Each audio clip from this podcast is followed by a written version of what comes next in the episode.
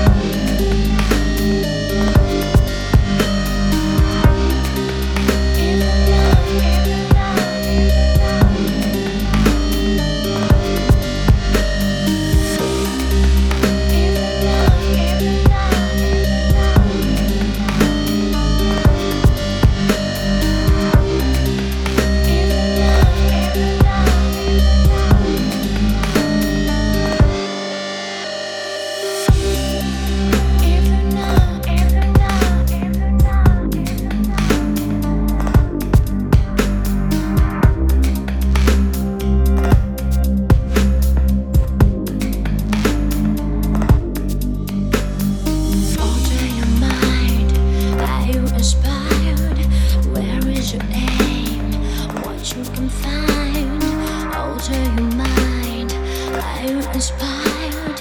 Where is your aim? What you can find? If you know how to.